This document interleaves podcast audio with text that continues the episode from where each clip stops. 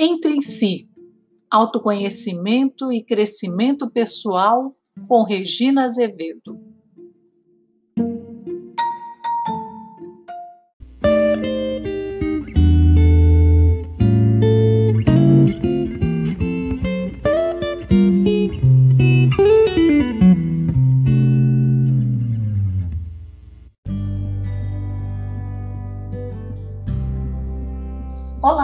Ouvintes, tudo bem?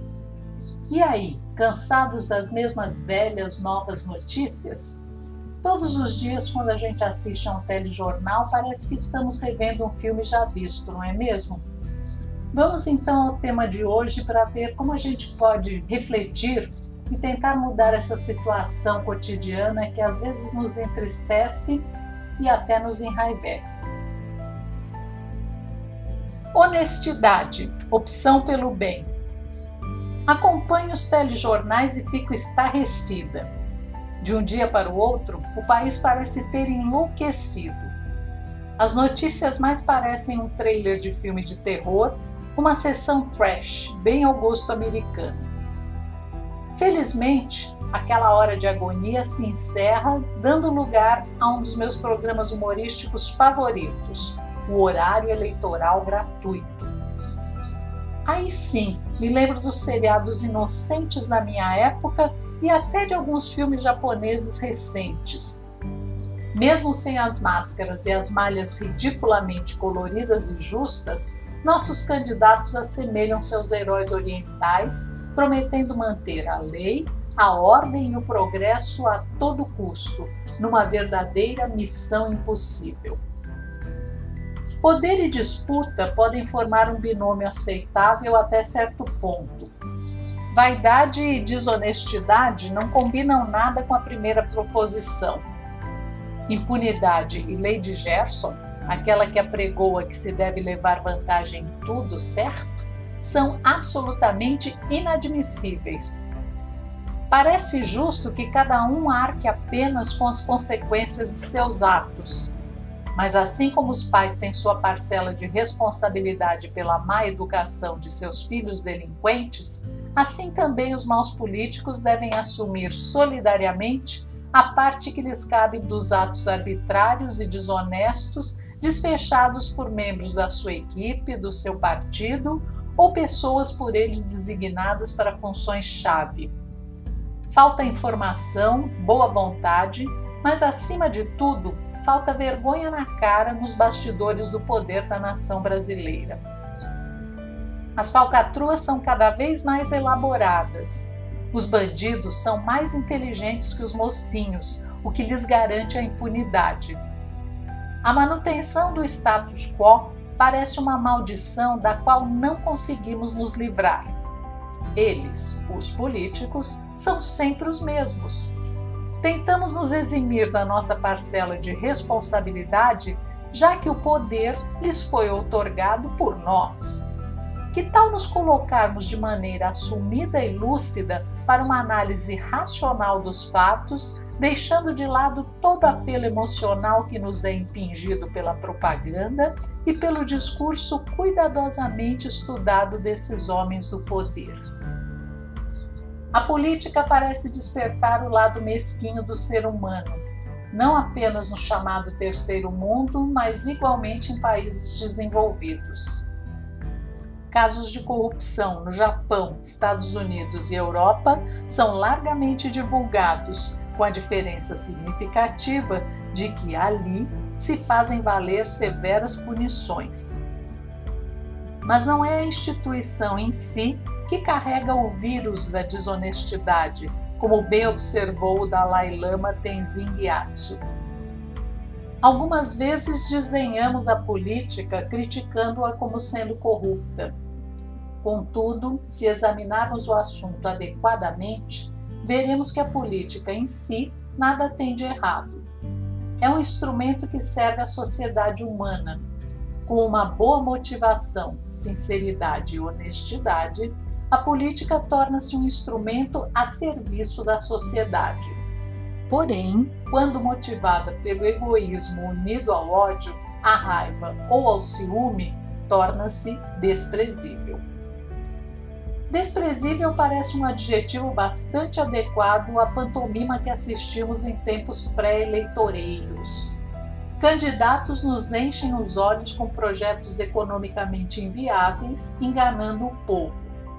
E o povo, cego pelas hábeis imagens criadas através de recursos de computação eletrônica e forte apelo emocional, passa a acreditar cegamente nas promessas apresentadas. Essas ilusões de ótica ou idióticas acabam se convertendo em voto. Números e estatísticas de efeito também impressionam. As pesquisas confundem o eleitor, que acaba votando no candidato já provavelmente eleito. Como um rebanho, seguem a vaca madrinha para onde a boiada levar. Quando um recurso funciona, é amplamente copiado pelos adversários. Quando as promessas de campanha se nivelam, todos são uns anjinhos que juram acabar com os problemas da cidade, do estado e do país, não resta outra coisa senão o ataque pessoal aos adversários. E aí a baixaria come solta, deixando vir à tona toda a podridão humana. Eles começam os debates elegantemente, como homens de bem, e de repente já estão às voltas com temas que vão de enriquecimento ilícito a filhos bastardos. Isso sem contar com candidatos que berram a plenos pulmões, com os olhos esbugalhados, querendo nos despejar goela abaixo uma estranha cartilha a fim de nos convencer que eles querem acabar com o país. Mas quem são eles? Os comunistas, os fascistas, os extraterrestres? À luz do bom senso, essa hipótese de extermínio parece pouco provável, já que a drástica atitude para um esquema político habituado a mamar representaria acabar de vez com a galinha dos ovos de ouro. Parafraseando o compositor Cazuza, no que se refere aos políticos, em geral, suas ideias não correspondem aos fatos. Basta baixar o volume da TV e observar a linguagem não verbal empregada por eles. Falam de bondade, mas seus olhos deixam transparecer malícia e ódio. O discurso pode ser até macio, mas os gestos são rudes, inflamados. A postura costuma ser elegante, mas nos dão a incômoda impressão de que, ao virar as costas, não se pôr a arrotar e escarrar com nojo do povo. Neles não há o requinte natural e verdadeiro do equilíbrio, da serenidade, da lucidez imprescindíveis a um bom governante. Alguns se apresentam de maneira tão apática, com seu olhar perdido, como quem recita uma tabuada. Outros nem ousam abrir a boca, aparecem de relance numa foto sorridente, enquanto uma voz impostada de locutor nos oferece como referências para a decisão do voto apenas o nome, o número do candidato, embalados pelo jingle do partido a massacrar nossa mente numa estratégia quase subliminar. Diante de tais referências, resta-nos apenas a decisão de escolher o menos ruim e cobrar dele no futuro a realização das promessas, num exercício responsável e sadio da nossa aviltada cidadania. Ouvi uma vez numa palestra de Luiz Gaspareto que deveríamos ser cuidadosos com as críticas aos governantes e aos poderosos, porque se estivéssemos em seus lugares, muito provavelmente faríamos pior que eles. Pequenos delitos como embolsar um troco a mais, sair do restaurante cheio sem pagar a conta ou furar fila com a maior cara de pau são indícios da nossa índole esperta. Como bem dizia meu pai, pena que não usemos toda essa esperteza de maneira criativa e construtiva, porque aí sim seríamos uma grande e próspera nação. Se o mundo é dos espertos e se você não furar a fila, seja do cinema, dos processos que aguardam o julgamento, esta última manipulada à custa de poupuda caixinha ou da famosa e infalível influência do QI, que indicou, você acaba passando por otário, porque alguém lá atrás da fila está cobiçando seu lugar e não terá o mínimo pudor em fazê-lo. E assim o ciclo se perpetua. É nas pequenas infrações que surge o desrespeito, não só pelo outro, mas por nós mesmos. Quando viajamos ao exterior, queremos parecer cidadãos bem educados de primeiro mundo. Cumprimos regras não apenas pelo temor à lei, que lá fora se faz cumprir, mas porque não fica bem em terras estrangeiras nos comportarmos como selvagens, cidadãos de segunda linha sob a pena de sermos discriminados e obrigados a engolir a pecha de ticanos, acompanhados de um sorrisinho superior e uma olhadela de desprezo. Mas aqui no Brasil estamos em casa e à vontade para sermos nós mesmos. Então, por que não rodar a baiana, armar um barraco, virar a mesa? A hipocrisia e o desrespeito são marcas registradas de quem não consegue sequer ser honesto consigo mesmo.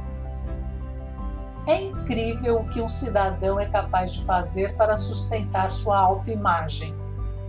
Tomando ainda a política como exemplo, vemos que ele é capaz de se adaptar aos mais torpes esquemas, moldar sua personalidade, aclamar o jeitinho brasileiro roubar, cometer injustiças e, por que não, até matar.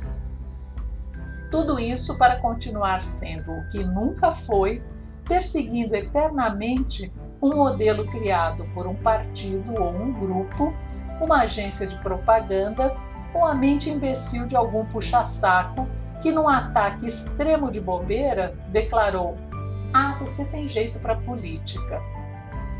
Aí Basta experimentar o poder uma vez e, num passe de mágica, acreditar que você é mesmo aquele boneco de ventríloco recitando seu número, a legenda do partido e suas preocupações quanto à habitação, saúde, segurança, transporte, desemprego, prometendo soluções milagrosas, sem, contudo, mencionar o santo que fará o milagre.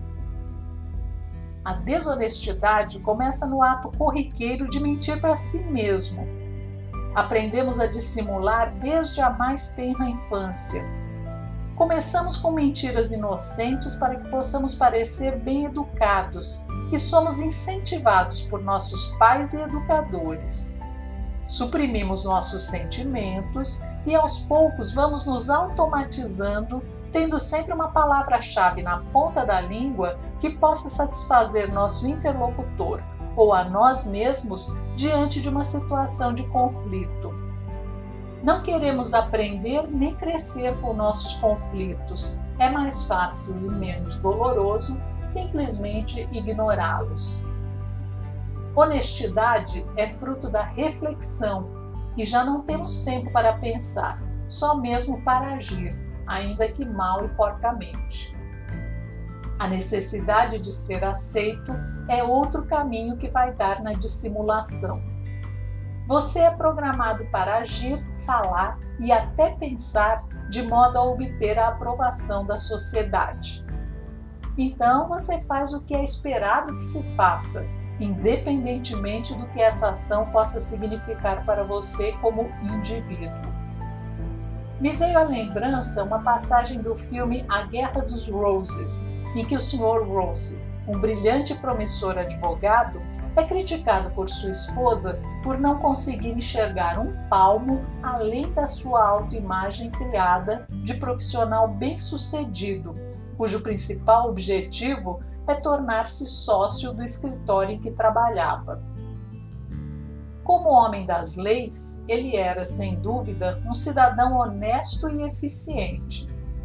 Mas, como marido e principalmente como indivíduo, era apenas uma criatura dissimulada, capaz de rir do que não tinha graça para agradar o chefe.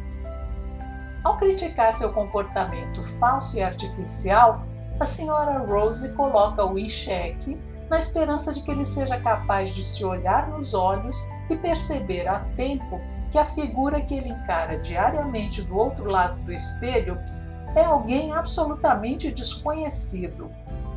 Mas o Sr. Rose prefere manter a farsa envolvida por valores materiais, provocando uma grotesca situação de divórcio.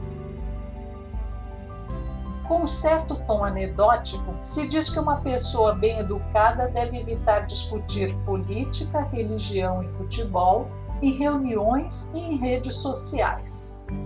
Em resumo, a palavra que sintetiza tudo que não deve ser discutido é valores. Observando com atenção, é possível perceber que todos os seres humanos possuem em si os mesmos valores. Valores são arquetípicos praticamente. O que nos faz diferentes é a maneira como damos prioridade a um aspecto em relação a outro. Todos temos as mesmas necessidades e, para satisfazê-las, vamos criando uma escala, relacionando aquilo que é mais ou menos importante em nossas vidas.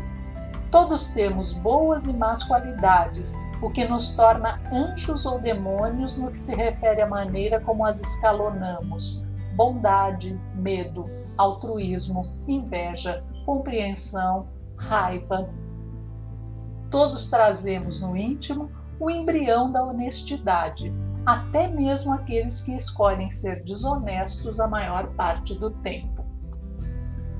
Na defesa dos princípios, éticos ou não, que representam a sua felicidade, tornam-se mestres na hábil arte da manipulação, pois para eles ser feliz é suprir ou superar suas próprias necessidades. E aí, quem pode mais chora menos, ou seja, quem tem mais recursos e informações é capaz de criar fantasias mais convincentes colocando o outro à disposição das suas realizações. O melhor mentiroso é capaz, segundo a sua própria vontade, de convencer você de que pau é pedra, a tal ponto de perder totalmente a noção da realidade, tornando-se vítima da imagem enganadora por ele criada. Pois não se diz que uma mentira contada mil vezes se torna verdade? O lama tibetano Tartantuco observa que a manipulação é uma faca de dois gumes, pois não podemos manipular os outros sem comprometer nossas próprias convicções e sentimentos. Expostos à própria desonestidade, bem como à desonestidade alheia, deixamos nossa natureza gradualmente ir se recobrindo com camadas de dissimulação. Nossa energia fica impedida de fluir livremente e nossas percepções permanecem restritas e estreitas. Achamos que devemos nos resguardar da honestidade, pois revelar os nossos sentimentos mais profundos deixaria exposta a nossa motivação autocentrada. Calculamos nossas interações com os outros, mantendo relacionamentos artificiais destinados a proteger a nossa autoimagem. Diante de tanta podridão, às vezes temos receio ou até vergonha de optar pela honestidade. As pessoas corretas são chamadas debochadamente de certinhas, não raro ridicularizadas a ponto de se sentirem umas perfeitas idiotas. Mas, como qualquer qualidade positiva e luminosa, também a honestidade tem o dom de se propagar. Ao assumir responsabilidade por nossa honestidade, criamos espaço e oportunidade para que os outros também sejam honestos, e essa atitude saudável começa a se espalhar da mesma maneira que se difundiram os padrões da manipulação, é o que afirma Tartantuco. Visto sob esse prisma, concluímos que, apesar dos pesares, há esperança. Com toda franqueza, o exercício da honestidade é árduo e requer disciplina, coragem e persistência. Remar contra a maré pode parecer tarefa inútil até vencermos a primeira corredeira. Fim do esforço, além dos músculos fortalecidos e do indescritível sabor da vitória, resta-nos o prazer de encontrar, na outra margem do rio, um significado verdadeiro para a nossa existência.